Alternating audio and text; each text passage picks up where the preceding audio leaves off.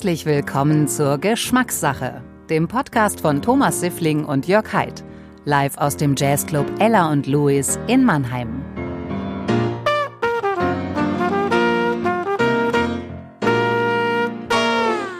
Schön, dass ihr dabei seid. Wir freuen uns heute und in den nächsten Wochen auf wirklich außergewöhnliche und inspirierende Gäste, mit denen ich und mein kongenialer Partner, der liebe Jörg Haidt, äh, ich würde ihn beschreiben als ein bisschen eigenbrötlicher Musikjournalist, Hobbygärtner, Biertrinker, das ist gut, aber auch Filterkaffee-Liebhaber, was ein bisschen skurril ist. Ich freue mich trotzdem, dass du da bist. Herzlich willkommen, lieber Jörg. Vielen Dank, lieber Thomas. Ich freue mich auch, dass ich hier sein darf. Und ich freue mich, mit dir diesen neuen Podcast Geschmackssache auf den Weg zu bringen. Die Blumen reiche ich gleich mal zurück. Thomas Siffling, Musiker, Clubbetreiber, ganz nüchtern betrachtet. Auf der anderen Seite ist Thomas natürlich, wer ihn kennt, der weiß es. Wer, wer es noch nicht weiß, der wird ihn kennenlernen. Ähm, Thomas äh, steht auf schnelle Autos, auf teure, dicke Uhren, auf das ein oder andere edle Getränk im Glas. Vielleicht so ein bisschen Großstadt-Yuppie aus der Bahnhofsgegend in Mannheim. Ja, dann geht's auch gleich los. Aber zuvor möchte ich noch unseren Pianisten vorstellen, der wunderbare Daniel Brandl am Klavier. Ja, was erwartet euch? Geschmackssache. Der Name soll Programm sein. Wir werden mit unseren Gästen diverse Themengebiete äh, abarbeiten wollen. Thema Kulinarik, Reise, Musik. Aber wir haben ein paar Specials auch eingebaut. Es gibt eine Fragenbox mit lustigen Fragen, die wir unseren Gästen stellen wollen. Wir haben diesen wunderbaren alten äh, Vifonia äh, Schallplattenspieler bei uns, der noch zum Einsatz kommen wird. Und es gibt die sogenannte Carte Blanche, wo unsere Gäste über das reden dürfen, was sie wollen. Lassen Sie sich also überraschen. Lasst euch überraschen. Habt Spaß gemeinsam mit uns. Jetzt will ich aber auch äh, nicht weiter reden, sondern wir wollen den ersten Gast vorstellen. Das darf der liebe Jörg machen. Das mache ich sehr gerne und ich freue mich ausgesprochen, heute die Hanne Brenner begrüßen zu dürfen. Hanne Brenner ist Paradressurreiterin, sammelt Medaillen wie andere Briefmarken, also seit 20 Jahren überaus erfolgreich in der Sportszene unterwegs. Wir müssen gar nicht anfangen, über Erfolge, über Titel, über deutsche Europa-Weltmeisterschaften, olympisches Gold sprechen. Eine unbekanntere Seite von ihr ist, habe ich gelesen, dass du 2010 in die Bundesversammlung berufen wurdest und den Bundespräsidenten mitwählen durftest. Was ganz Besonderes. Es wurde Christian Wulff, okay, ist ein anderes Thema. Ja. Die Ära dauerte auch nur zwei Jahre. Das nur nebenbei. Dann hast du auch noch ein großes Herz für die kleinen Glücksritter, ein Charity-Projekt, mhm. das du mit Leib und Seele unterstützt. Darauf werden wir auch noch zu sprechen kommen. Herzlich willkommen, Hanne Brenner. Dankeschön. Ja, Hanne, schön, dass du da bist. Bevor wir loslegen, wollen wir natürlich die Frage klären, was trinken wir? Bei dir haben wir das schon gemacht. Du mhm. hast eine ganz aus, einen ganz ausgefallenen Geschmack. Du trinkst nämlich äh, eine Mischung aus Wasser mit Kohlensäure und Wasser ohne Kohlensäure. Und äh, eine rein hessische Mischung, das ist halbe halbe, nicht wie eine Pfälzer Mischung, also neun Zehntel zu ein Zehntel. Ja, leider kannst du keinen Wein trinken, weil du mit dem Auto gekommen bist. Das holen wir auf jeden Fall nochmal nach. Ähm, wir haben uns auf die Fahnen geschrieben, dass wir trotzdem für jeden Gast uns was überlegen, was wir denn äh, an Getränken mitbringen. Ich habe so ein bisschen mir überlegt, dass man ja die Thematik Rheinhessen und Pfalz ruhig mal hier ein bisschen spielen kommt. Du kommst aus Wachenheim in Rheinhessen. Wachenheim in der Rheinland-Pfalz gibt's auch. Daneben dran liegt Deidesheim und aus Deidesheim habe ich den ersten Wein mitgebracht. Ein Wein vom Bassermann Jordan. Und zwar einen wunderbaren weißen Burgunder aus dem Jahre 2020. By the way, der Lieblingswein meiner Frau. Und früher hat man gesagt, es gibt die drei Bs, Bassermann Jordan, Birklin Wolf und von Buhl. Das hat sich mittlerweile auch ein bisschen geändert, weil es ganz, ganz viele tolle äh, junge, auch junge Winzer gibt. Die werden wir sukzessive alle vorstellen. Ich will trotzdem mir mal ein Schlückchen einschenken. Wenn du trotzdem noch ein Stückchen wollen würdest, dann musst du mir nur ein Zeichen geben. Und also äh, probieren würde ich den schon. Geben. Ja, siehst du mal, dann hole ich dir doch ein Glas, während der Jörg vielleicht erzählt, was er. Oh, oh, es gehört schön. Auch schon mal. Wunderbar. Ja, das kann ich gerne tun. Also du brauchst keine Angst um deinen Wein haben. Ich trinke den nicht. Ich mag, du hast es ja schon angekündigt, eher Bier und ich weiß auch noch gar nicht, was ich trinken möchte, weil ich verschiedene verschiedene Biere zur Auswahl habe. Ich habe gedacht, ich gucke mal, was es hier so Lokales gibt. Da gibt es hier ein Wäldepilz Nummer 1 Slow Beer. Ich weiß nicht, was ein Slow Beer sein soll. Ist auch nur eine kleine Flasche. Naja. Es ist wie Slow Food. Das musst du ganz langsam trinken. Äh, ungern, ja? ungern. Okay. Wälde kommt aus Schwetzingen. Weiß gar nicht, ich weiß gar nicht, aus Schwetzingen. Ob das, aus Schwetzingen. so gut ist. Ein Kurpfalzbräu, kleines Helles. Das Danke. müsste Ja? aus der Kurpfalz kommen. Ich weiß gar nicht, wo es herkommt. Es kommt auch aus Schwetzing, ist Auch nämlich die gleiche Schwetzing. Manufaktur. auch von Welde, aber sehr lecker. Während der können wir ja schon mal anstoßen. Ja. Hanne, Ne? Red ruhig weiter, Jörg. Ja, sehr zum Schön, Wohl. Und da dann hätte ich ne? noch ein Kaltgetränk aus meiner Heimatstadt Köln anzubieten. Ich nenne es Kaltgetränk. Die Kölner sagen Kölsch dazu. Hm. Kölsch Bier auch. Ich nenne das nicht so gern Bier, weil Bier ist für mich was anderes. Hm. Nun denn, jedenfalls das Mühlenkölsch ist, ist eine relativ kleine Brauerei und macht doch ein sehr leckeres. Bist du Gesöff. Kölsch-Trinker? Magst du gern Kölsch? Hast du mir zugehört eben? Äh, Du du hast es so abwertend gesagt, aber hast ja trotzdem mitgebracht. Trinkst du gern Kölsch? Es lässt sich nicht vermeiden in Köln, sagen wir so. Schon, schon lange nicht mehr. Oder lieber Altbier? Aber nee, eigentlich lieber Ist ein Köln besser oder Düsseldorf besser? Ich werde mich auf diese Schiene nicht begeben. Jörg, findest du Köln besser oder Düsseldorf besser? Das Bier schmeckt mir in Düsseldorf besser. Oh, Altbier. Ansonsten, ich wohne ohnehin auf der falschen Rheinseite, also ich muss sozusagen geradeaus nur weiterfahren. Wenn ich immer geradeaus fahre, komme ich nach Leverkusen, dann nach Düsseldorf. Und das ist ja schon ein Grundproblem, weil Düsseldorf ist auch schälzig. Deshalb Kind- ist es natürlich. Als Jugendlicher sind ist man ja nach Köln gefahren, so, so Ausflüge machen. Ne? Mhm. Da haben wir immer die Kölschgläser geklaut oder mitgehen lassen. Diese Stangen. Nee, nur einfach ein Glas. Da Ja, die heißen doch Stangen. das sind die Kölschstangen. Das sind die Kölschstangen. Da Aber erst leer so eine Jacke gehabt, so 20 Gläser war ganz stolz. Und meine Mutter hat über den, die Arme über den Kopf zusammengeschlagen, wenn der Bub wieder kam mit neuen Gläsern, die kein Mensch braucht. So meine Geschichte zu Kölsch. Ne? Gut. Achso, ich also wollte was Kölsch- trinkst du jetzt? Ja, ich trinke jetzt ein, ähm, ich trinke doch mal einen Kölsch heute. Ich trinke einen Kölsch. Auch wenn ich jetzt Darf man ein den Kölsch- bisschen schlecht geredet habe. Darf man den Kölsch aus der Flasche trinken? Äh, ja, natürlich darf man das. Hanne, du kommst aus Lüneburg, das ist auch eher Wein. Ja, Das Wein ist auch eher Biergebiet als Weingebiet, ja, oder? Eindeutig, ja? klar. Bist du mit Bier aufgewachsen? Ich bin mit Bier aufgewachsen, mit Alsterwasser. Und Was ist dann denn das? irgendwann, Alsterwasser ist ein Radler. Bier mit Limo, Thomas. Wobei Genau. man ja sagen könnte, so Reiter, so elitär, da wächst man mit Champagner und Kaviar auf und so, ist nicht so, ne? Nee, aber getrunken wird sehr viel mehr früher. Champagner also oder das, Bier? Nee, nicht Champagner, einfach Schnaps oder Oh. irgendwelche. Ganz schlimm, ganz schlimm. Also wurde man schon früh rangeführt. Die Jäger, äh, die- vorhin haben wir über Jäger geredet, die Jäger machen das, gell? Die trinken, haben immer so einen Schnaps dabei. Ja. Mein Vater hat es früher übrigens auch, also er war kein Jäger, aber wenn wir spazieren, wird er immer Das so, hat, glaube ich, Flachmann mit den dabei. Berufen zu tun, wenn einfach mal am Flachmann genuckelt wird. Das kann man auch als Ich, hab, Busfahrer. kein- ich besitze keinen Flachmann. Als Busfahrer sollte man das doch möglichst nicht. Als Busfahrer sollte man es auf jeden Fall heimlich machen. ich sag mal zum Wohl. Also jetzt Ja. schön, ja. Lieben Also Hanne, Weintrinker. schön, dass du da bist. Prost. Zum Wohl. So, jetzt müssen wir ja unsere Themengebiete mal auslosen, würde ich sagen, oder? Ja. Damit wir wissen, äh, mit was es losgeht. Wo ist denn meine Lostrommel? Hier. So. Wer will ziehen? Hanne, willst du ziehen? Nicht gucken. Nicht gucken. Da kannst du ja auch nichts gewinnen. Also, unser erstes Themengebiet. Oh, die, gleich die Carte Blanche. Ja, guck. Carte Blanche ist unser erstes.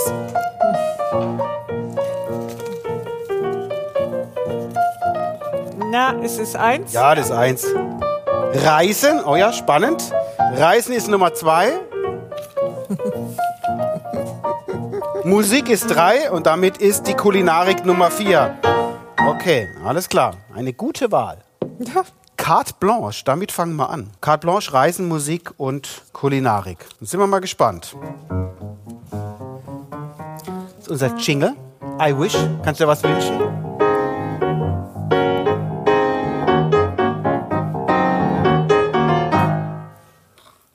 Liebe Hanne, du hast einen Wunsch frei. Du hast ja schon so im Vorgespräch ein bisschen gesagt, worüber du gerne reden willst. Es ist auch sehr naheliegend bei einer Sportlerin, bei einer Dressurreiterin. Da gab es mal eine, ein wichtiges Lebewesen vor gar nicht allzu langer Zeit mit einem sehr, ich würde mal sagen, ungewöhnlichen Namen. Ich glaube, du weißt, worauf ich hinaus möchte. Ja, das weiß ich ganz genau. Und dieses Pferd hat wirklich ganz, ganz viel bei mir auch verändert und hat mir ganz viele Möglichkeiten eröffnet.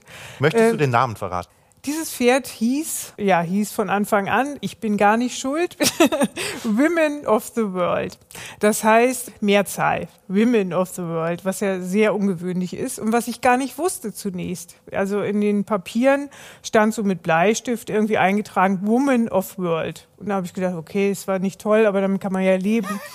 Und äh, dann habe ich das international eintragen lassen und damit ich eben international Turniere reiten kann. Und dann kam es wieder und dann hieß es Women of the World. Und dann habe ich da angerufen, habe gesagt, nee, nee, da ist ein Fehler passiert, so heißt die gar nicht. Und die, doch, doch, so heißt die. Das steht auf Seite, hast du nicht gesehen? Irgendwie so war sie eingetragen, so heißt sie. Sie können es gerne ändern lassen, es kostet 490 Euro. Und ich so, oh, dann heißt sie halt Women of the World. Also das. Äh Das heißt, du stehst dann im Stall oder standst im Stall, Tier lebt nicht mehr, und hast gerufen, hey, Women of the World, komm mal rüber, so. Oder Nein. gab es einen Spitznamen? es gab einen Spitznamen. Der hat sich irgendwann dort eigentlich meine meine Frau hat sich da so irgendwie diesen Namen ausgesucht. Der hat sich entwickelt und zwar Olli. Olli. Olli. Olli. Olli. Olli, wenn man sie direkt Nachvollziehbar. Women of the World alias Olli. Olli, lass das. Olli macht dies oder irgendwie. Und dann, äh, wenn man über sie gesprochen hat, über die Olle. Also so war sie sogar international dann auch bekannt irgendwann. Reagieren denn Pferde auf, auf also äh, Ja, schon, so Ja? ein bisschen schon. Also Ja? nicht, nicht ganz so wie Hunde, das sicher nicht, aber die reagieren schon. Also man, man merkt schon, dass sie wäre das, durchaus... Pferd, wäre das Pferd verwirrt, wenn du es Nee. jetzt umgenannt hättest Ja, in das Chantal oder sowas? Nein, ich glaube, dann wäre ich verwirrt. Nee, also, ich glaube, sie wäre nicht verwirrt, aber ich glaube schon, dass sie sehr genau spüren, irgendwo, Hm. welcher Bezug so ein, so ein Name für sie bedeutet. Aber wie kommen denn Pferdenamen zustande? Bei einem Hund ist es klar, der heißt dann irgendwie Fifi oder Waldi, aber Mhm. Pferde heißen ja, wenn man so ein bisschen im Fernsehen den Pferdesport verfolgt, die haben ja oft ganz seltsame, eigentümliche Namen. Ja. Gibt es da irgendwelche Ja. Prinzipien oder Gesetzmäßigkeiten? Also die meisten haben den gleichen Anfangsbuchstaben wie der Vater. Also das war Walt Disney. Walt Disney 1 auch noch. Es gab auch noch Walt Disney 2. Das heißt, wenn ein Name mehrfach vergeben wird, dann kommt eine Nummer dran. Verstehe Also- ich nicht. Wie der Vater von wem? Vom Pferd? Von, von Women of the World. Deswegen W- W. W.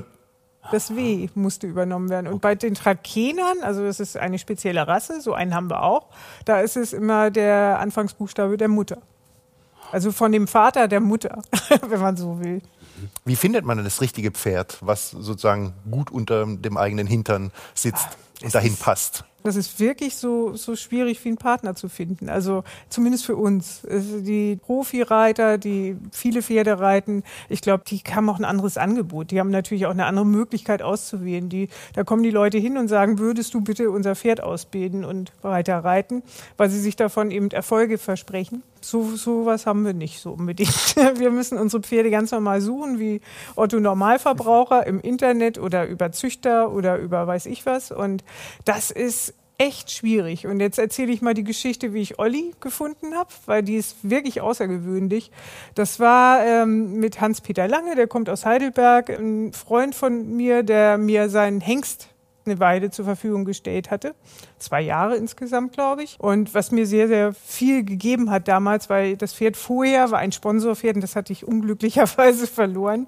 Und, Du hast das und Pferd verloren? Nochmal. ja, Oder den Sponsor? Wie kann man, äh, auch den, den achso, Sponsor. dadurch. Pferd der weg, Sponsor weg. Du der- hast genau, wieder an der Sponsor Stelle aus Versehen stehen lassen, Ja, ne, den Hänger. ja. Mal, wo ist das Pferd? Steht noch, Wo ist äh, eigentlich Ja, war, war mein so ein Pferd steht noch vorne am Saloon. ja, es war, es war recht emotional. Das war in Athen letztendlich und ähm, das war schon nicht so einfach, weil an dem Pferd habe ich auch sehr gehangen. Da habe ich lange dran zu knabbern gehabt. So Aber wie, Entschuldigung, wie, wie verlierst du das Pferd? Also der Sponsor ist abgesprungen. Ja, der hat und- mir äh, das erklärt, Pferd. Okay. das war, ich fange noch mal vor Olli an. Also soll ich Ja. davon? Ja. Oh ja. Athen 2004 ist ja schon sehr lange her. Da bin ich mit diesem Sponsorpferd, was auch sehr gut war, hingefahren, Vorprüfung gewonnen, haushoch und bin mit weißer Reithose im Haus hoch. Ne? ja, Haus im ne? Haus Bus gesessen, um in diesen Stall zu fahren. Und dann sah ich schon, dass dieses Pferd da geführt wurde, nicht in Ordnung war. Und äh, das hatte tatsächlich so eine äh, Huflederhautentzündung. Die konnte gar nicht laufen. Das heißt, an dem Tag war keine Prüfung, sondern war Klinik angesagt. Was mir natürlich, ja, das ist natürlich das Übelste, was einem passieren kann, logischerweise. Dann hat äh, unsere Chefin die Kiep damals das so geregelt, dass ich ein Pferd aus dem Team reiten konnte, in der Kür mit Musik. Und ich habe die probiert. Einer ging auch wirklich super und hat gut funktioniert, auch aus Rheinland-Pfalz, das Pferd damals. Ja, und dann bin ich da reingeritten und wusste gar nicht, ob die Musik passt. Ich habe keine Ahnung gehabt. Das Pferd war 20 Zentimeter größer als meine Stute. Der war 1,83 Schulterhöhe. Und ich habe gedacht, oh Gott, oh Gott. Also ich war das überhaupt nicht gewohnt. Die Luft war echt dünner da oben. und dann da in das Stadion rein und der wurde immer größer. Und ich so, oh Gott, ach Gott. Und dann ging das aber so gut, dass wir Silber geholt haben. Also das war wirklich irre. Ich habe den eine halbe Stunde vorher geritten. Super. Diese ganze Geschichte ist dann ins Fernsehen gekommen. Und da habe ich meinen Sponsor angerufen, ob ich irgendwas sagen soll. Und dann hat er nur gesagt, nö, brauchst nichts zu sagen, du siehst die eh nie wieder. Oh.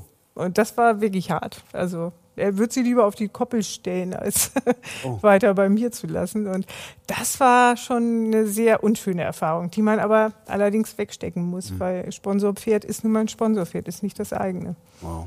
Ja, Jetzt habe ich übrigens auch wieder ein Sponsorpferd, wenn man so will. Es gehört nämlich nach wie vor dem Züchter. Mhm. Seit fünf Jahren habe ich sie jetzt und schon eine andere Nummer. Also schon ist denn im Dressurreiten, kann man da, wie beim, beim Galoppsport, kann man ja Geld mit verdienen auch? Ist es im Dressurreiten auch möglich oder ist es eher eine Nische?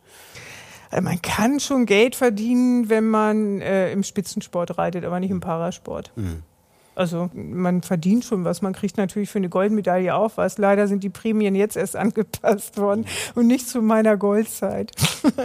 Aber wir haben schon damals auch eine Prämie bekommen und äh, ich habe das Riesenglück, dass ich tatsächlich Sportförderung habe über Rheinland-Pfalz und über Deutschland und habe einen ganz tollen Sponsor an meiner Seite seit 15 Jahren mittlerweile, eine Pharmafirma. Toll. Und ohne die könnte ich das gar nicht. Könnte ich auch nicht ein junges Pferd daran bringen, weil man sagt immer, okay, die Anschaffung, die ist teuer, aber äh, die monatlichen Kosten, die sind richtig heftig. Die kosten natürlich das Einstellen, aber auch das gesamte Management mit Hufschmied, mit Tierarzt, mit Osteopath, mit Physio, mit also äh, dieses ganze Equipment, das ist schon schon wirklich viel.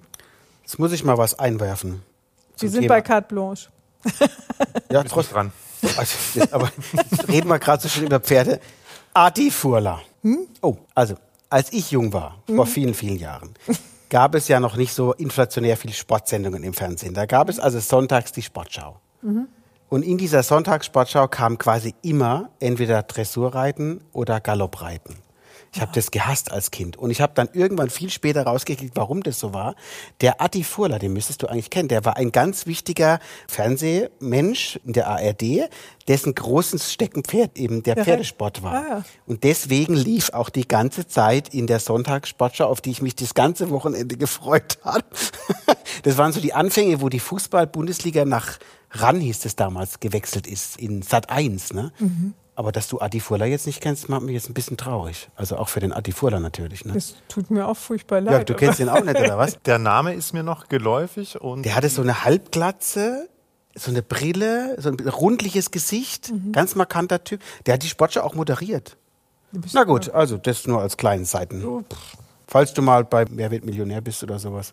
Adi Furla. Adi Furla. Ja, oh, wunderbar. Da werde ich wohl nicht sagen. Okay, aber jetzt kommen wir wieder zurück zu deinem. Übrigens steht hier eine wunderbare CD, in, in, genau in deiner Sichtlinie. Ja. Woman of the World. Women. Ne? Women. Das ist der feine Unterschied. Ja. Genau. Women of the World. Ja. Komm aber. Diese ja. CD hat uns die Hanne mitgebracht.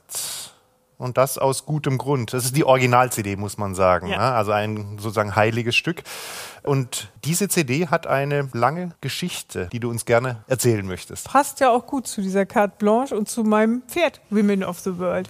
Also nochmal kurz zu den Anfängen, weil das war tatsächlich sehr kurios. Wir sind November 2005 haben wir uns getroffen und sind, also mit dem Hans-Peter Lange, der damals gefahren ist und sind nach Norddeutschland gefahren, haben mehrere Pferde angeguckt, um die auszuprobieren.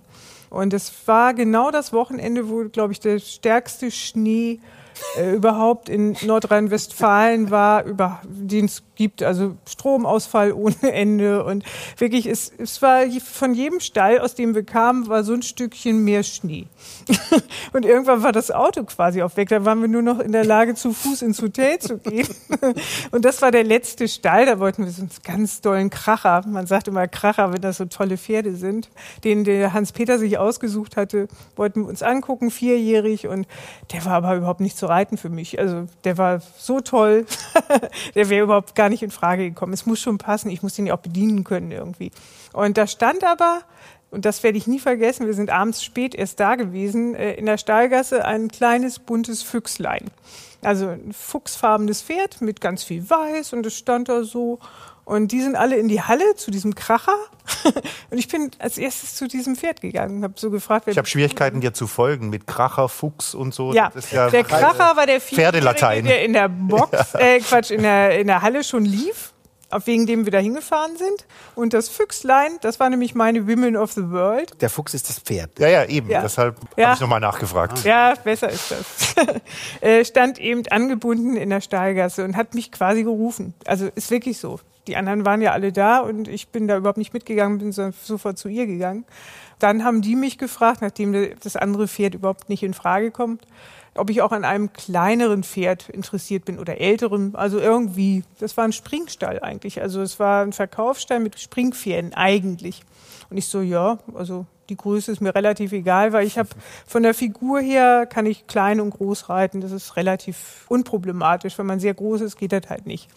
Ja, und dann kam sie und wurde vorgeritten. Ich habe sie auch geritten, habe mich auch ganz wohl gefühlt. Aber irgendwas war, wo ich gedacht habe, hm, irgendwie ist sie nicht so ganz in Ordnung. Also irgendwas ist mit dem Pferd. Und habe dann auch gar nicht weiter nach dem Preis gefragt oder so, sondern wir sind dann wieder nach Hause gefahren, irgendwann am nächsten Tag. Und dann rief mich ihre Besitzerin an und hat gesagt, du hast mein Pferd ausprobiert. Und ich so, es kann sein, waren so viele, welches ist es? Und dann hat sie gesagt, wir kennen uns. Äh, Sie ist oft hier Turnier geritten. Und ich so, das kann gar nicht sein, das war in Pferden. Meinen sie, ja, sie kommt aus Baden-Baden und ist hier in Mannheim die Ecke öfter Turnier geritten und hat so erzählt und habe ich gesagt, das war das Pferd? Ich habe mich sofort an das Pferd erinnert. Ich habe sie nur nicht wiedererkannt. Ich war immer völlig begeistert von diesem Pferd. Ich habe mir gedacht, boah, so ein Pferd, das wirst du im Leben nie haben irgendwie. Und äh, habe ich gesagt, das kann gar nicht sein, meinst du? Und dann hat sie die Geschichte erzählt, das war ein Scheidungspferd. ja, tatsächlich. Ihr Mann hat sie verlassen und sie hat das Kind und das Pferd behalten und wollte sich dann von dem Pferd trennen, warum auch immer und hat das dann eben verkauft für ganz viel Geld nach Holland. Inzwischen haben sich auch alle Wege, also ich weiß inzwischen sehr genau Bescheid, was damals passiert ist, nach Holland. Und dann hat die eine Erkrankung bekommen in den Hufen. auch das gleiche übrigens, was mir davor in, in Athen passiert ist mit dem anderen Pferd. Und war dadurch für mich bezahlbar. Jetzt müssen wir aber doch mal so ein bisschen Butter bei die Fische machen. Das wird ja immer so, ja, Pferdesport und so weiter. Ne? Vorausgesetzt, der Fall ist sehr unwahrscheinlich, ich möchte in diesem Jahr mit dem Dressurreiten anfangen. Wird nicht so weit kommen, glaube ich. Was muss ich denn auf den Tisch legen? So, ich gehe jetzt ins Internet und gucke hier Züchter, Ebay, ich weiß es nicht, wo, wo man Pferde sonst noch erwerben kann, käuflich. Muss ich eher mein Auto verkaufen oder eher mein Haus? Gegenwert. Also ähm, das kommt darauf an, wenn du jetzt anfängst zu reiten, musst du nicht so tief in die Tasche greifen. Da ist es viel wichtiger, dass du ein zuverlässiges, braves, ja, wenn es geht, möglichst gut gerittenes Pferd kaufst. 5000 Euro. Ja, das wird schon knapp. Also ich denke 15. Ich habe keine Vorstellung. aber- 15 musst du dann schon. 15.000. Ja. Okay. Aber Scheidungspferde sind günstiger, vielleicht. nee, die hat ziemlich genauso viel gekostet. Und das mit einer chronischen Erkrankung. Das muss man, die war vorher für 80.000 nach äh, Holland verkauft gewesen und die sind dann zurückgetreten. So, von Holland Ihr nach Lieben, New York. genau, der Wir haben keine Chance. Der Daniel Brandl ist gnadenlos. Guckt Äh, auf es die Uhr, dass Job. wir nicht zu lange plaudern. Aber das Pferd können wir auf jeden Fall bestimmt nochmal nachher ähm, Ja, die teasen. Das Geschichte ist nur lang. merkt man ja schon. Das ist, äh, Das ist ja erst der Anfang gewesen. aber wir sind ja beim Thema Reisen jetzt. Ne? Thema Reisen. Du hast ja erzählt, du bist, äh, oder der Jörg hat dich vorgestellt, sehr erfolgreich gewesen, bist dementsprechend auch viel gereist. Mit Women of the World. da kann ich ja wieder. Genau. Und ähm, wenn man reist, erlebt man natürlich unglaublich viel. Ne? Was war denn so das Skurrilste, was dir, äh, was dir passiert ist auf einer deiner Reisen? Oh, das Skurrilste. Das ist wirklich schwer zu sagen, weil es hängt natürlich immer mit diesem Sport zusammen. Ich bin nicht derjenige, der unglaublich viel reist ohne den Sport. Also Ja, das ist ja egal. Aber was ist, was ist das Skurrilste, was dir in deinen Reisen mit deiner sportlichen Tätigkeit passiert ist? Okay, dann fangen wir in Sydney an. Sydney 2000, da hatten wir Leihpferde und wir haben damals noch drei Wochen Urlaub gemacht. Und äh, wir waren in Sydney ja bei den Paralympics. Wir sind dann die ganze Ostküste hochgefahren mit dem Wohnmobil und waren ganz oben irgendwo bei Cairn oder so. Irgendwie Cairns heißt das, glaube ich. Ich weiß gar nicht mehr genau. Oh, böse. Das ist Nordosten, dann das ist äh, Barrier Ja, Reef. Genau. Oder? Ist da oben, noch oder? weiter oben. Noch weiter Noch eine ganze Ecke weiter oben. Und da waren wir in einem Tierpark. Und dann haben die gefragt, woher wir kommen. Und dann haben wir gesagt, wir waren bei den Paralympics. Und dann haben die sofort hochgedreht, so von wegen, ein Held, ein Held. Und da hatten wir uns Futter gegeben für die Tiere und freien Eintritt. Und das fand ich so süß. Und die Australier waren unglaublich toll. Wirklich, also unglaublich toll. Da wurde man ständig wegen dem Autogramm angebaggert in der Stadt. Also es war ganz, ganz toll von, von den Menschen hier. Und was war das tollste Tier in diesem Tierpark? Natürlich ein, Ein Pferd gab's da nicht. ein Panda. Ach so, ein Panda Koala. in, in Koala Panda, meine ich, nicht ich Panda. wollte gerade sagen Panda. Na gut, das haben die bestimmt auch. Aber die Pandas hatte ich dann in Hongkong. Na, jetzt bleiben wir mal bei Sydney. Australien, ganz besonderes Land auch auf jeden Fall, Ja, oder? total. Schon auch ein Wirklich ganz fantastisch. besonderer Menschenschlag. Äh, Ja, dass man sich sogar in der Großstadt wohlfühlt. Ich bin überhaupt kein Stadtmensch, aber in dieser Großstadt, also in Sydney, habe ich mich total wohl gefühlt. Übrigens haben ich noch den Hans-Joachim, nee, wie wie heißt er noch? Fuchsberger, den haben wir da getroffen. ah, Ja, der hat mit uns gegessen. in Also, Sydney. In Sydney, weil er da ja gelebt hat. Ah, okay. Wie heißt der? Joachim? Blackie. Han- Blackie, Fuchsberger. Blackie Fuchsberger, genau. Ja, also hast du erzählt, Sydney, Hongkong, also wenn man sich das anschaut, wo du überall warst, ob du warst auf vier Paralympischen Spielen, Ja. ne, Europameister, Weltmeisterschaften etc. Also, also bist wirklich, wenn es auch mit dem Sport ist, natürlich trotzdem viel gereist. Wenn du jetzt, wenn du reist, bist du interessiert an den an den Kulturen, in denen du dich begibst? Also alles mal mitnehmen oder ist man dann doch in seiner Blase, in seiner Sportblase? Man ist ziemlich in seiner Blase. In Sydney war es ein bisschen anders, weil das nicht unsere eigenen Pferde waren. Deswegen mussten wir uns nicht selber drum kümmern. Aber sonst ist man schon ziemlich viel beim Pferd. Und äh, in London zum Beispiel haben wir, glaube ich, zweimal eine Ausfahrt gemacht. Und das war es dann auch mit dem Schiff irgendwie irgendwo hin. Aber ähm, Hongkong war ein bisschen anders, da, weil alles näher war.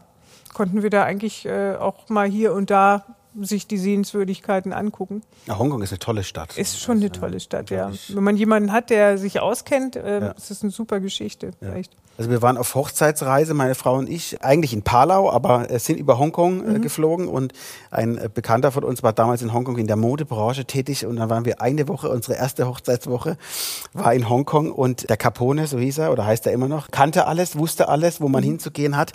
Also wir waren nach dieser Woche wirklich froh, dass wir weiter auf die Inseln fliegen durften, weil wir so fix und fertig waren. Also eine, unglaublich. wie du sagst, wenn du jemand hast, der dich ein bisschen einführt und, und dir sagt, wo du Ja. hingehen kannst, ist es eine unglaublich lebendige und, und also das hat sich bestimmt jetzt Ja. auch geändert, aber eine großartige Stadt äh, Hongkong, also mit unglaublich vielen Facetten. Fällt mir gerade Und einen ein. großen Reiterverein, by the way, ne? Eine, Ja. eine riesige Galopprennbahn. Ja, das ist der reichste Club der Welt, der Hong Kong Jockey Club. Ja. Der hat das komplett gesponsert, die Olympischen und die Paralympischen Reiterspiele. Also dort hat immer gesagt, die war mit und äh, die hat immer gesagt, pro Reiter gab es da mindestens 10, 15 Chinesen, die sich irgendwie gekümmert haben in irgendeiner Form. Also das war schon ein bisschen irre, echt. Wahnsinn. Aber mir fällt eine Geschichte ein zu Hongkong, die war so witzig. Bettina Eistel, die hat mal eine ganze Zeit lang Aktion Mensch moderiert. Die ist ohne Arme geboren und war ein, in meinem Team, ist mitgeritten und hatte immer deshalb ihre Zigaretten und ihre Börse am Fußgelenk, weil die immer mit den Füßen und dann alles mit den Füßen gemacht hat. Und da in diesen Märkten, in diesen Schwarzmärkten oder Nachtmärkten in Hongkong, die immer so halb illegal waren, da lief immer so ein Typ rum auf den Händen.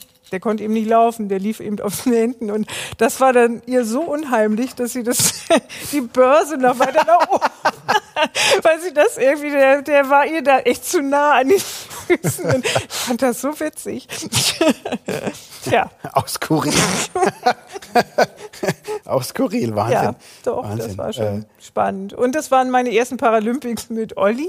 Und das war wirklich auch eine tolle Sache, weil in Hongkong Chinesen haben überhaupt keinen Bezug zum Reitsport. Auch nicht in Hongkong. Wetten ja, Das ist das Einzige, was sie machen dürfen. Da wetten sie wie die Blöden.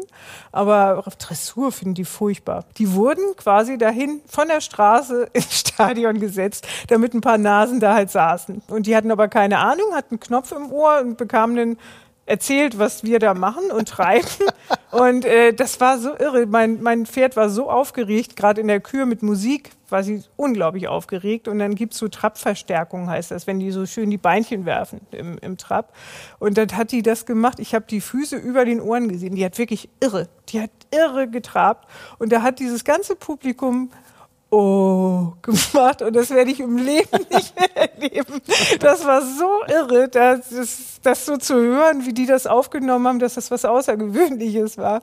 War ein tolles Erlebnis, echt. Ich frage mich ja, wie reisen Pferde? Also du setzt dich ins Flugzeug und ähm, fliegst von Frankfurt nach Sydney, so, aber das Pferd muss Fliegt ja da auch irgendwie Ja. mitkommen. Das, Es ist ja reitet immer nicht hinterher, dabei. Jörg. Ne? Nee, Geht auch also nicht ich meine, aber wie kann man sich das vorstellen? Also Das sitzt es, liegt es, frisst es? Ähm, Nein, ist ganz- da ein Laufstall? Es ist eigentlich fürs Pferd äh, etwas, was es kennt. Und zwar gibt es so Boxen extra. Die sind im Prinzip wie ein Hänger, wie ein Pferdehänger ohne Räder. Das heißt, die Pferde werden darauf geführt, zu zweit, bei Exklusivflügen zu zweit, sonst sind sie zu dritt in so einer Box. Dann wird das mit so einem Zug bis zum Flieger gefahren und dann wird, äh, werden diese Boxen da reingeschoben. Im Flieger selbst sind überall Rollen, dann wird es da an seinen Platz gerollt und festgezurrt und die stehen dann in ihrer Box. Die stehen Die zehn stehen, Stunden. Ja, es gibt alte Pferde, die legen sich nie mehr hin, die stehen immer. Schlafen Die Pferde können, so viel wie Ja, die Hunde? können, die können tatsächlich im Stehen schlafen. Die können sich so ein bisschen ausklinken und äh, können dann schlafen.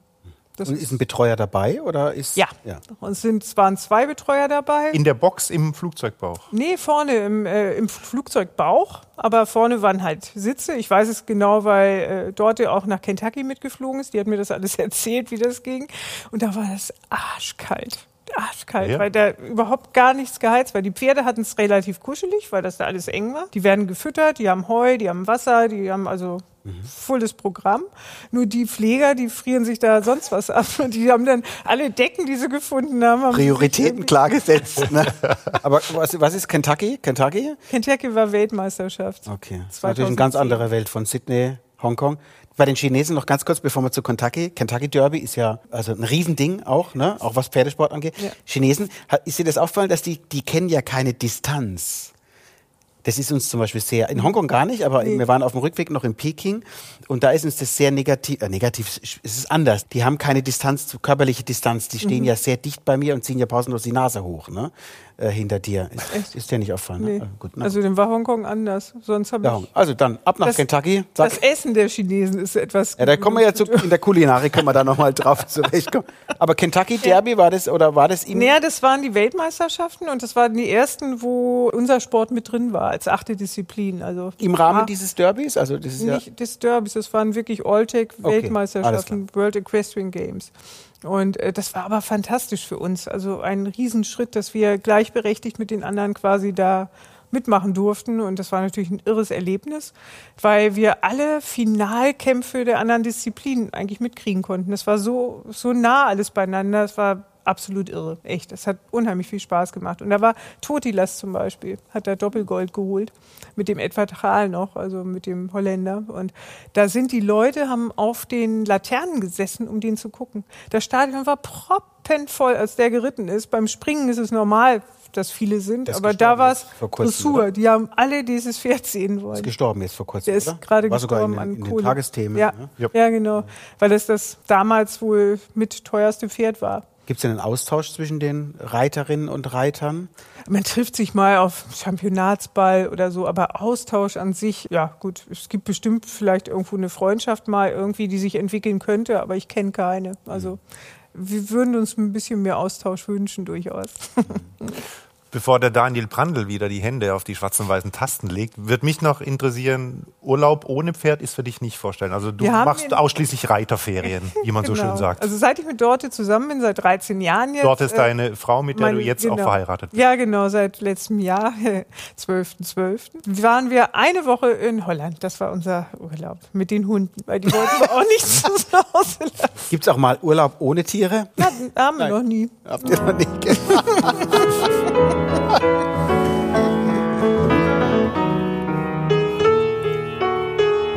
oh ja, Musik.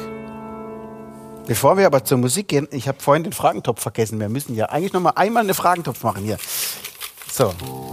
Jörg darf ziehen. Eine Frage. Kurze Antwort. Anne. Kurze Antwort. Kurze Frage, kurze Antwort. Gut. Was langweilt dich? Oh. Was langweilt mich? Kurze Ich Antwort. kenne gar keine Langeweile eigentlich. Also, ähm, Das ist eine gute Antwort. Vielen Dank. ja. Mir würden da Menschen einfallen. Viele. ja. Die langweilen. Menschen. Aber ich, ich wurde ja nicht gefragt.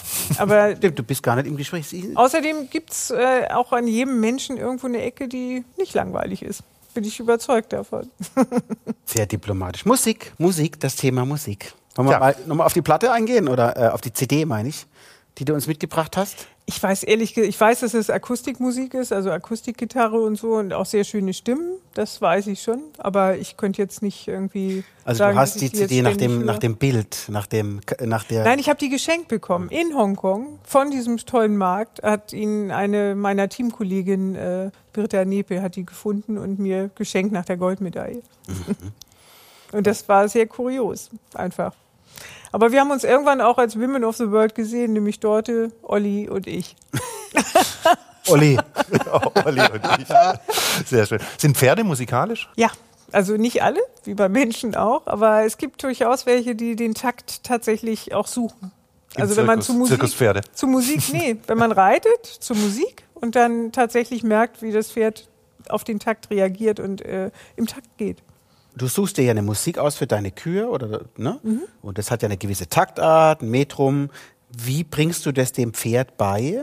Nein, nein, mein Ritt ist erstmal Grundlage und dann wird die Dann- Musik ah, nach okay. dem Ritt Also die. Musik wird danach gesucht. Genau. Okay. Man misst es einfach aus, in was für einer Taktart ist man, in was für einem Beat spielt man und dann Genau. sucht man sich eine Musik dazu aus. Okay. Ganz genau. Und wie der Jörg gefragt hat, also die Pferde fühlen das dann schon auch, ja? Ja, Merkt das Pferd, wenn es falsch ist? Nee, das sicher nicht. Also es sind schon, es muss ja auch auf mich hören. Ich muss ja die Lektionen reiten und äh, ich merke nur, wenn wenn ich irgendwie, es gibt ja mal eine Gerade oder so, dann dann kann das durchaus sein, dass das Pferd den Takt sucht. Also das ist schon schon interessant. Oder wenn man einfach mal Musik so mitlaufen lässt, dann merkt man das auch. Also nicht jedes, aber es gibt musikalische Pferde.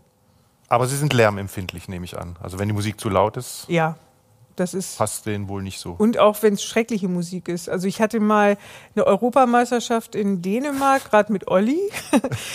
Da hatte einer so schreckliche Musik irgendwie.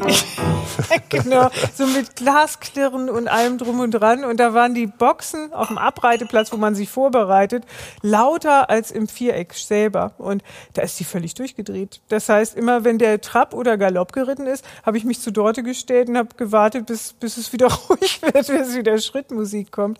Und bin dann ein bisschen geritten, weil es, es ging nicht. Echt, das war einfach gar nicht machbar.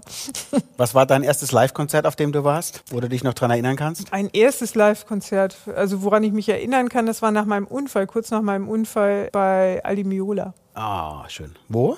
in Hamburg. In Hamburg. In Hamburg, selbstverständlich. Ja. Wenn aus Lüneburg kommt. Und El Jarreau, den habe Oh. ich auch in Hamburg gesehen. Bist ja schon schön in der Jazz-Materie drin, passend zum Jazzclub hier. Ja, stimmt. Was war das geilste Live-Konzert? Das, emotionalste? Ganz erstaunlich, das ist noch gar nicht so lange her, das war hier in, in der SAP-Arena für mich äh, Simply Red, weil diese Lieder mich einfach berühren. Ich finde, der kommt unheimlich rüber. Also SAP-Arena ist nicht die tollste Umgebung, aber ähm, trotzdem, also das war für mich so, war wirklich sehr emotional. Das wäre meine nächste Frage, um ein paar Fragen abzuarbeiten. Großkonzert oder kleiner Club? Das ist, äh, das ist in der SAP-Arena natürlich was anderes, Ja. ein Konzert zu erleben, als in einem, Ja. in einem kleinen Club. Aber hat beides was. Natürlich hast du in der Arena natürlich viele, viele Menschen und diese, dieses Gemeinschaftsgefühl, das, was uns ja im Moment allen so fehlt. Ja. Aber wenn du, wenn du entscheiden dürftest, Simply Red in einem kleinen Club oder in einer großen Und, Arena? ja, kleiner Club, Ja. immer. Ich habe Milo auch mal gesehen, der war äh, in Alzey vor ein paar Jahren in diesem kleinen Schlossgarten da. Das war auch was anderes. Das ist so mit Bäumen und irgendwie, also das ist eine völlig andere Schlossgarten mit Bäumen. Echt? Ja, Schlossgarten. Ich weiß nicht, ob Schloss War ein Scherz, weil du so sagst, mit Ich habe aber überlegt, was es ist. ja, also in Alzey war es auf jeden Fall. Aber wir halten mal fest, du bist vom Jazz oder aus der Ecke in Richtung Pop gekommen, nicht andersrum. Also du hast Ja. sozusagen als, als Teenager Ja, El Di habe ich Meola auch. und Genau. Wie konnten El verlieren? gehört. Und Jazz Total und irgendwie, ich, ich kann es gar nicht sagen, warum. Irgendwie hat sich das so entwickelt. Hast du mal ein Instrument gespielt? Nein. Nie. Wolltest du Ich nicht als oder ist Kind es Blockflöte und ich war irgendwie untalentiert. Ja, und dann bin ich ja schon quasi zum Pferd gekommen, da hatte ich keine Zeit mehr. Ist es so zeitintensiv, dass man sich. Ja. ja? Okay. Man verbringt ja viel Zeit mit seinem Pferd. Man hat also auch, hätte ja auch viel Zeit, Musik zu hören, zu konsumieren. Aber nicht beim Reiten. Ja, warum? Beim Stall sauber machen. Ja, also für uns läuft halt das Radio, aber. Früher gab es ja den Sony Walkman. Kannst du dich noch dran erinnern? Ja, klar kann ich mich an Walkman erinnern. Da, da Ah, die ich immer meine war Kühe- das so ungefähr. Ja, das, die Technik macht einiges leichter natürlich, klar. Also wir hören Radio, weil es einfach diese Mischung auch ganz gut ist, mal News zu hören und mal irgendwie Wir haben Musik für dich ausgesucht. Oh ja. Oh ja. Mit unserem wunderbaren Plattenspiele. Wie heißt der? Vifonia.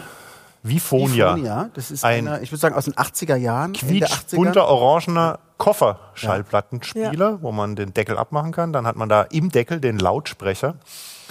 Und wir haben auch eine Schallplatte für dich ausgesucht, die, die nicht mehr da ist. Wir, also der Jörg hat die Schallplatte für dich ausgesucht. Wo ist die Mal, Schallplatte? mal gucken, ob du es hinkriegst. Eine der ersten Schallplatten erinnere ich mich auf jeden Fall mit Supertramp. Zeig's ihr nicht, zeig's ihr immer mal die Augen zu, nicht gucken, nicht hingucken. Ist aber was mit Tieren. Ja. Was mit Mit Tieren. Tieren. ja. Im entferntesten Sinne. Okay, dann frage ich, so, solange der Jörg damit beschäftigt ist, Opernbesuch, dein letzter Opernbesuch? Hm, Gar nicht. Gar kein Opernbesuch. Kein, hast du, hättest du einen Geheimtipp, so einen, Lieblingsclub, eine Lieblingsvenue, wo du sagst, oder da müsst ihr Hab mal hingehen? Aber das hier finde ich echt toll. Also hier komme ich auf jeden Fall wieder her. Ist äh, recht herzlich eingeladen. Ja, war jetzt wirklich schön. Die Antwort war richtig. Ella und Luis in Mannheim. Na gut, das war natürlich nicht. Äh, hat, deine, hat deine Frau den gleichen Musikgeschmack wie du? Äh, ja, Ah, das ist da sind wir das, ist uns, schon mal, das ist schon mal gut. Wär, sind wir wert, uns ne? echt ähnlich. Soll ich dir helfen, lieber Jörg? Thomas, kannst du mal den Dynamo anwerfen? Ach Gott, ach Gott, alles muss man. Du musst es erst nach rechts machen. Schau mal, schwer nach rechts. Ach, schwer nach rechts. Ja, gut. Das, die, die Information hat Also diesen Schallplattenspieler zu bekommen war gar nicht so einfach. Mein Bruder hatte so einen. Ewig lang habe ich den auf, dem, auf seinem hässlichen Kinderschrank oben gesehen. Als ich aber meine Mutter danach gefragt habe, wo ist denn dieser Schallplattenspieler, war der plötzlich unauffindbar. Sie ist sogar wirklich auf den Speicher und hat geguckt, wo dieser... Aber wie das bei Müttern so ist, Mütter haben ein Netzwerk und Mutter ruft an, Gott und die Welt, fragt Gott und die Welt. Und irgendeine Freundin hatte diesen Schallplattenspieler. Und er funktioniert noch. Das Lustige ist, das ist, wie der Jörg schon gesagt hat, das war diese Art, wo man noch TKKG und die drei Fragezeichen auf Schallplatten gehört hat früher. Und so klingt der auch, aber es äh, passt ein bisschen zur Sendung. Lieber Jörg, jetzt komm. Die Hanne darf raten, was wir für Ja, das ist nicht so einfach, Nummer weil der, fünf. der ist weder automatisch noch halbautomatisch. Noch fünf. Also ich, das ist Nummer alles fünf. Handarbeit. Nummer fünf, ja, das ist nicht so einfach. Aber vielleicht treffe ich ja. Jetzt Achtung. Für alle Vinylfreunde. Wie schmeckt dir denn dein Wein? der ist sehr gut. Ja? Kennst? Ah, Bonanza, oder? Mmh, Hatte ich gerade. Bonanza! Ja, Bonanza. Gestern hatten wir es gerade. Hop Sing war der Koch.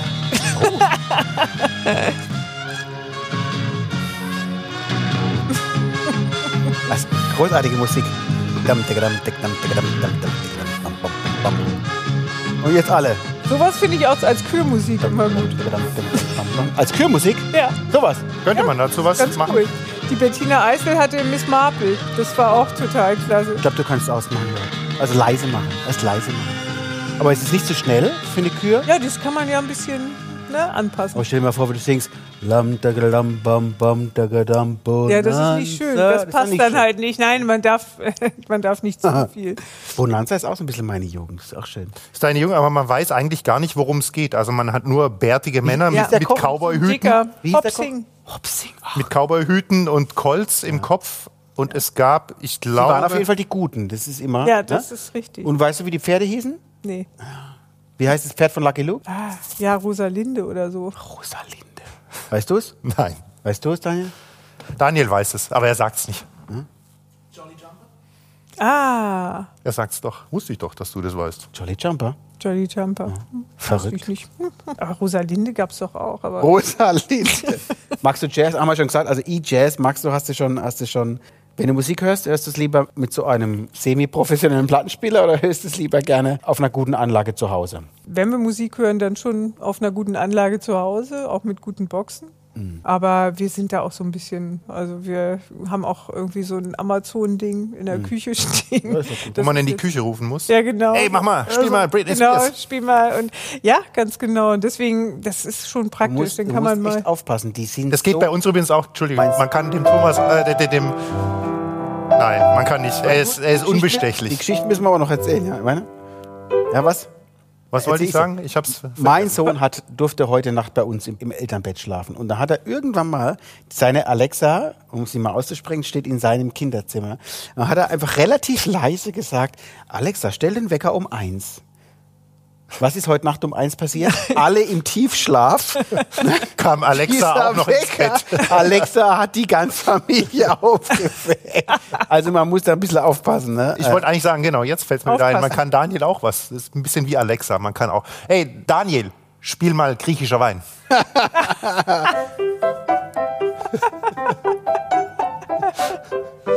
Klar. Bevor, bevor wir aber uns über die Reise unterhalten, die Reise haben wir da schon was? Nein. Wein. Kulinarik, würde ich noch mal einen ziehen? Wir haben ja vorhin einen vergessen. Komm, ich zieh mal einen.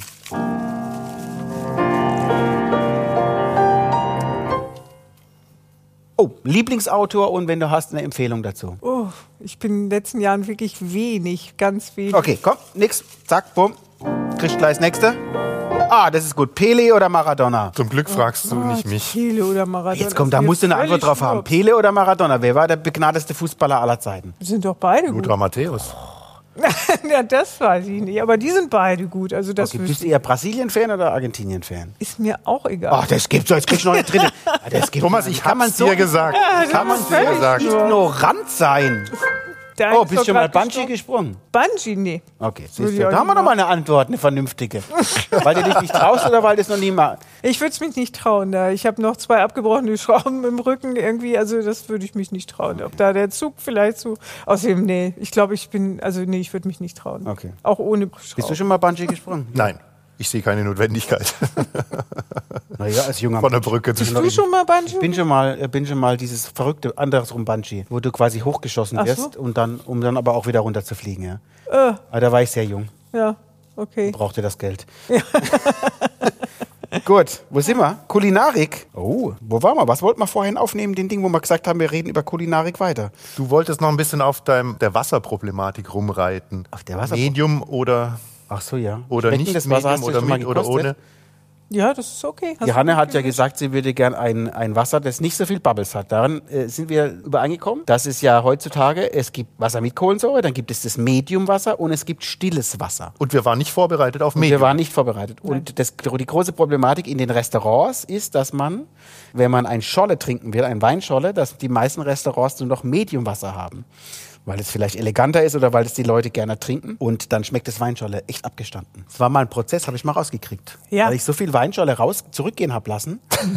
weil ich glaube, das ist total abgestanden. Und Ja. bis wir irgendwann mit diesem Gastronom gemerkt haben, dass er halt nur dieses Mediumwasser hat. Ne? Ja, verstehe ich aber nicht, warum sie dann nicht auch Sprudelwasser dazu haben. Also wenn sie, wenn sie Schorle anbieten, verstehe ich die das Wobei man ja dazu sagen muss, eine Pfälzer Scholle ist ja 0,5, da geht es ja eigentlich nur um die Menge und nicht um den Inhalt. Vielleicht noch die Farbe, ob jetzt, ne, In der Pfälzer idealerweise- Scholle ist ja quasi fast kein Wasser drin, weil Wasser kostet ja Geld. Wasser kostet Geld und ähm, Das ist die, die langweilig. Argumentation der es gibt auch diese Duppegläser, dass Ja. es nicht runterfällt. Also das Gibt es die in Rheinhessen auch, die Doppelgläser? Nö.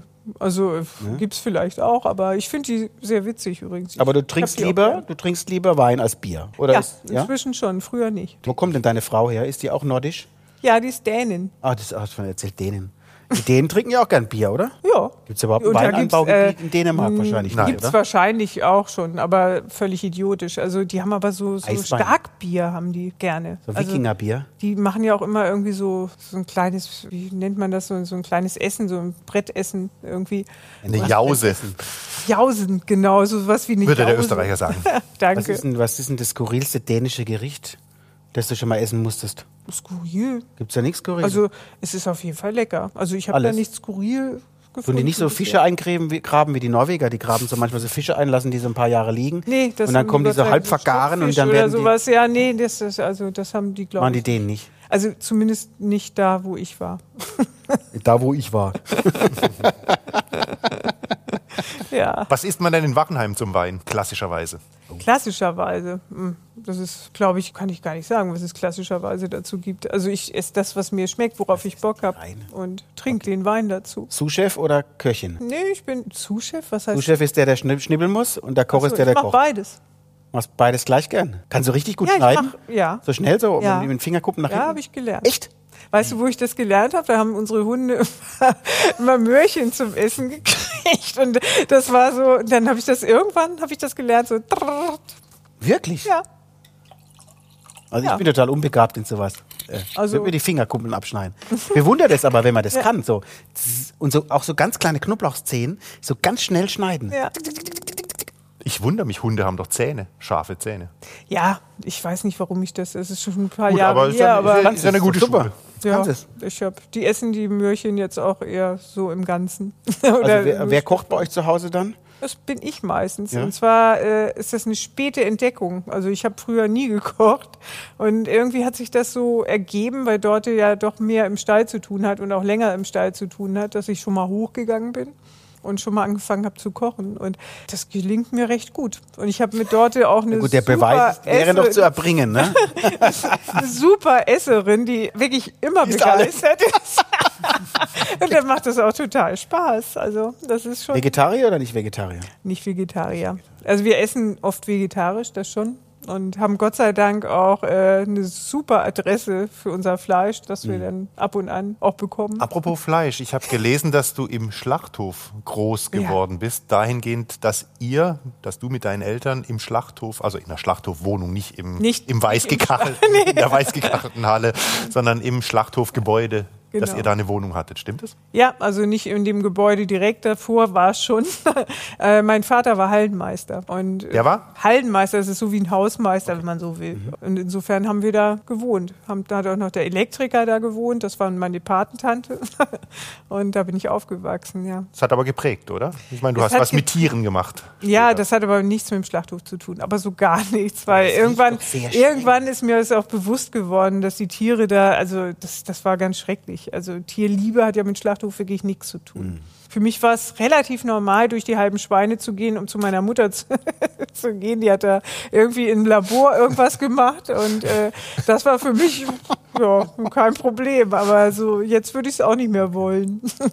Nein, die Tierliebe kam, glaube ich, eher durch meine Verwandten. Also wir haben viele Bauern als Verwandte gehabt und ich habe meine ganzen Ferien und Wochenenden eigentlich immer auf dem Bauernhof verbracht. Bei meinen In Cousins. Lüneburg. Nicht in Lüneburg, sondern Drumherum. in den- genau, auf dem Dorf. Der Jörg hat noch eine heikle Frage. Das ist eine ganz heikle Frage. Ich wohne ja im Rheinland, da gibt es eine Spezialität namens Sauerbraten. Und der klassische rheinische Sauerbraten Ist aus Pferd. ist aus Pferd. Ist, Ja. Da erzähle ich kein Geheimnis. Nee. Aus altem Pferd, was dann entsprechend auch gebeizt und behandelt wird, damit es wieder genießbar wird. Ähm, wir haben tatsächlich bei mir im Stadtteil auch noch einen Pferdemetzger, hatten bis vor Mhm. kurzem noch einen. Einer der letzten, den es überhaupt noch gibt. Rossschlachter. Schon mal Pferdefleisch gegessen? Das ist auch so eine Geschichte. Mein Vater hatte natürlich Kontakte zu Metzgern und so. Und äh, immer wenn wir auf dem Rummel waren in Lüneburg, also auf dem Kirmes oder Jahrmarkt oder wie auch immer, dann sind wir da immer Bratwurst essen gegangen. Und das hieß dann Rossbratwurst. Und als ich lesen konnte, habe ich auch Rossbratwurst gelesen, habe zu meiner Mama gesagt, nee, das esse ich aber auf gar keinen Fall. Und die hat dann immer gesagt, ja, die haben sich verschrieben. Das heißt Rostbratwurst. die, haben die hat mir das, ja. Oh. Jörg, Ja, bin unterwegs. der, der Pianist hat Durst. Der Mann am Klavier. Aber red ruhig weiter. Rostbratwurst. Äh, Rostbratwurst. Ich bin unterwegs, lieber auch Daniel. Süß, gell, wie die Eltern dann äh, einen beschützen. Ne? Ja, Würdest du jetzt noch bewusst also ich, ähm, Pferd essen? ich würde es mal probieren, glaube ich. Ja. Wobei ich kein Pferd zum Metzger, ich habe mal ein Pferd zum Metzger gefahren, tatsächlich. Da war mein damaliger Freund im Krankenhaus und da musste ich das tun, aber ich hatte Gott sei Dank einen Bekannten mit, der auch mit reingegangen ist, das hätte ich nicht geschafft. Daniel, zum Wohl. Ja, Hanne, zum Wohl. zum Wohl. Auf den Mann am Klavier. Zum Wohl. Ja, zum Wohl. Also ich bin bei sowas schnieke, muss ich sagen. Ich traue mich, das, ich traue mich viele Sachen nicht, ne? So. Mhm. Oder hab da echt, hätte da Berührungsängste. Aber man sagt, Man kann ja auch Schlangen essen, man kann ja alles essen, ne? Man kann ja Würde ich alles. jetzt auch nicht unbedingt, aber Auch so unge also ähm, äh, in asiatischen Ländern, ne, wenn du da auf diese auf diese Märkte gehst, ne, kriegst du ja. Wir waren mal, wir waren mal in äh, in Bangkok und da war das war ein super Essen in Chinatown in Bangkok und haben da auf der Straße unfassbar gut gegessen. Ja. Und zum Schluss waren das halt so so Vögel Vogelaugen. Und als ich das dann Vogelaugen? ja, als ich das dann realisiert habe, da wurde es mir dann muss schon man auch da mal essen? ganz. Na, es gibt ja auch Kauft man größere- die stückweise, Es gibt ja auch oder? größere Vögel. Ja, ja, die liegen auf wie auf dem Jahrmarkt. Äh, wo du deine Gutzeln siehst, siehst du da einen riesigen Karton mit, schauen dich dann Augen an. Als Snack. Als Snack, ja. Die braten ja alles, ne? Da wird ja alles frittiert dann und äh, ne, also da muss man. Nee, muss man nicht haben. In Hongkong mussten wir unterschreiben, dass wir kein Streetfood essen, weil es einfach mit den Hormonen durchaus dopingmäßig dann gefährlich Ah, werden könnte. Wirklich? Und du wirst ja ständig, musst du in die Dopingprobe, also ständig. Das heißt, äh, zum Thema Blase, das heißt, ihr, ihr bleibt in eurer paralympischen oder olympischen Blase. Mhm. Ihr habt eure Köche dabei, die kochen, die wissen, was sie. Ja, ja, es gibt, das ist auch noch kulinarisches Thema eigentlich. Es gibt ein Riesenzelt, das ist abartig groß. Ich glaube, so groß wie ein Fußballfeld oder so. Ist wirklich abartig groß. Und da geht man dann rein und dann hat man ein McDonald's Wirklich? in dem Zelt. Das ist das, wenn du den Überblick komplett verloren hast, kannst du immer noch zu McDonald's gehen. Und ansonsten hast du alles wirklich, du hast eine Riesentheke allein an koscherem Essen zum Beispiel. Dann gibt's mediterranes Essen in, in London, dann halt auch englisches Essen. Ja, aber warum in McDonalds geht ein Sportler, ein Hochleistungssportler geht zu McDonalds ab und zu? Ja, offensichtlich. Also ich habe das auf, das vertrage ich zumindest. Also in, in Wirklich? ja. Ja, machst du nichts falsch, egal ob du Ja. in Australien oder Ja. in Amerika bist. Also das weißt du, vertrage ich, das kriegst. wusste ich und dann kann man ja auch einen Salat essen. Also die hatten ja das, wie gesagt. Soll ja auch von glücklichen Bauern sein. Fleisch. Soll. Sollst nicht alles glauben, was man dir sagt, Jörg. Ne? Oh, wir müssen ziehen. Die Zeit rennt, Hanne. Ja, Komm, noch einmal müssen wir ziehen.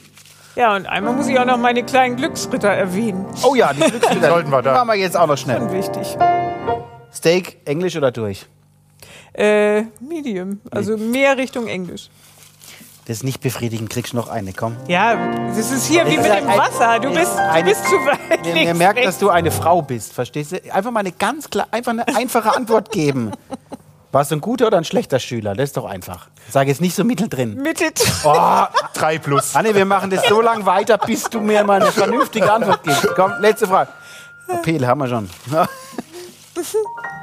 Eine männliche Antwort. Gib mir mal eine männliche. Was war dein peinlichster Moment? Da willst du eine männliche Antwort. Thomas, das Eis wird immer dünner. Das Eis wird immer dünner. Okay, gib mal eine persönliche Antwort, komm. Dein peinlichster Moment ist spannend. Würde mir bestimmt irgendwas einfallen, wenn ich länger drüber nachdenke, aber so kann ich dir ja nicht sagen. Du bist nicht peinlich. Es gibt mit Sicherheit. Als Sachen. Kind ist man doch oft peinlich. Ich bin zum Beispiel gern peinlich. Mein Sohn sagt immer, du bist peinlich. Dann sage ich, ich bin super, freue mich. Und er hat recht, vermutlich. Äh, ich freue mich, wenn ich peinlich bin. Bin gern peinlich, ne? Ja, nee, ich bin eigentlich nicht gern peinlich. Als Kind. Gut, also dann, äh, jetzt haben wir noch ein Thema, bevor wir, die Zeit rennt uns ja davon. Glücksritter. Das wollen wir aber nicht vergessen. Nein, die Völlig kleinen wichtig- Glücksritter. Wichtiges Thema. Die, ja, das hatte auch mit London zu tun, mit den Paralympics. Da wurden dann die Preisgelder, die Medaillenprämien erhöht. Und da habe ich vorher schon überlegt, äh, ich möchte das gut anlegen. Und zwar hatte ich im Frühjahr davor, im April, glaube ich, ein Mädchen kennengelernt in, im Odenwald. Da hat mich eine Freundin quasi hin beordert, die möchte, wollte gerne mich mal kennenlernen und mal Reitunterricht von mir haben. Und ritt da in irgendeinem Stall, irgendein Pferd. Also ich kannte weder Stall noch Pferd. Und dieses Mädchen war austherapiert. Krebskrank, schwer krebskrank, 13 Jahre alt und austherapiert. Also ohne Hoffnung im Prinzip. Vom Anfang des Jahres an. Und ich bin da hingekommen, da saß sie schon auf dem Pferd und hat gestrahlt, hat total gestrahlt, war völlig irre, ehrlich. Also sie hat eine Kraft entwickelt auf dem Pferd und eine Freude und eine Lebenslust, das war unfassbar, echt. Und das Bild hat mich überhaupt nicht mehr losgelassen. Das habe ich auch dem Stefan Schneider erzählt, eben einem guten Freund von mir und der ist Gott sei Dank so ein bisschen dran geblieben und hat gesagt, da müssen wir was draus machen. Also müssen wir irgendwie Stiftung oder Verein, Stiftung ging nicht, weil keiner Geld hat. also das macht ja nur Sinn, wenn man wirklich Geld hat. Also war Verein natürlich der bessere Weg und wir haben dann 2013 tatsächlich einen Verein gegründet, Kleine Glücksritter, der schwerstkranken Kindern und den Geschwistern die Möglichkeit geben soll, zum Pferd zu kommen. Ob es zum Streichen, zum Reiten, zum weiß ich was, ganz unterschiedlich. Und da bauen wir ein Netzwerk auf, möglichst über ganz Deutschland, sind auch schon in Norddeutschland auch relativ gut vertreten. Zwischen Pferdebesitzern und Kindern, also kranken Kindern mit ihren Familien, übernehmen die Fahrtkosten, übernehmen die Kosten eben fürs Reiten. Pferde halten ist ja auch recht teuer. Und haben das jetzt auch noch erweitert auf Kinder in Frauenhäusern. Da fangen wir jetzt gerade so in der Wormser Ecke in Rheinland-Pfalz an, wollen das aber dann auch erweitern. Das wollen wir doch gerne unterstützen. Wer mitmachen möchte, spenden möchte oder Ja. vielleicht auch die Dienste in Anspruch nehmen muss oder möchte, Wir haben euch findet man im Netz. Genau. Die kleinen Glücksritter. Genau, www.kleineglücksritter.de. Ist ja letztendlich eine Win-Win-Situation, weil die, für die Pferde ist es ja bestimmt auch toll. Die spüren das ja bestimmt auch, wenn die Kinder, Ja. die total emotional offen Ja, sind und sich natürlich. freuen Ja. ähm, und einfach auch mal einen neuen Bezug. Ja, und auch Pferdebesitzer. Es gibt doch einige Pferdebesitzer, die haben ein Pferd, ein ganz liebes und sind auch furchtbar gern da, aber denen fehlt so ein bisschen das Ziel. Und das ist durchaus manchmal ganz berührend, wenn die so einem Kind helfen können irgendwie mit ihrem Pferd, dann sind die super stolz und freut die total. Tolle Sache, unterstützungswürdig. Mhm. Super. Ja, die Zeit rennt. Wir kommen leider schon zum Ende. Wir sind schon am Ende. Willst, willst du noch eine Frage oder? Nee.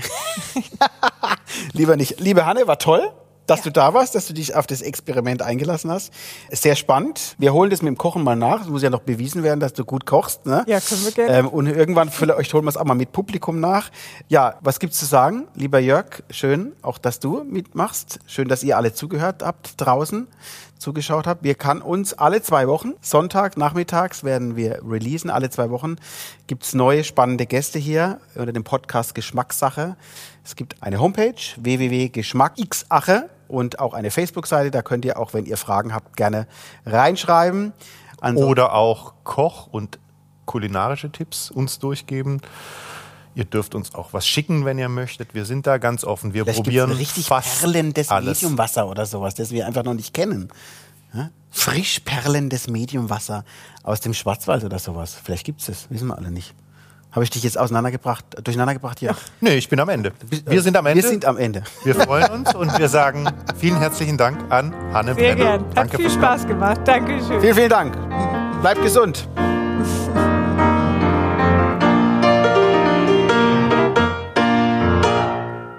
Das war die Geschmackssache, der Podcast von Thomas Siffling und Jörg Haidt. Mehr Geschmackssachen im Netz und auf allen gängigen Streaming-Portalen.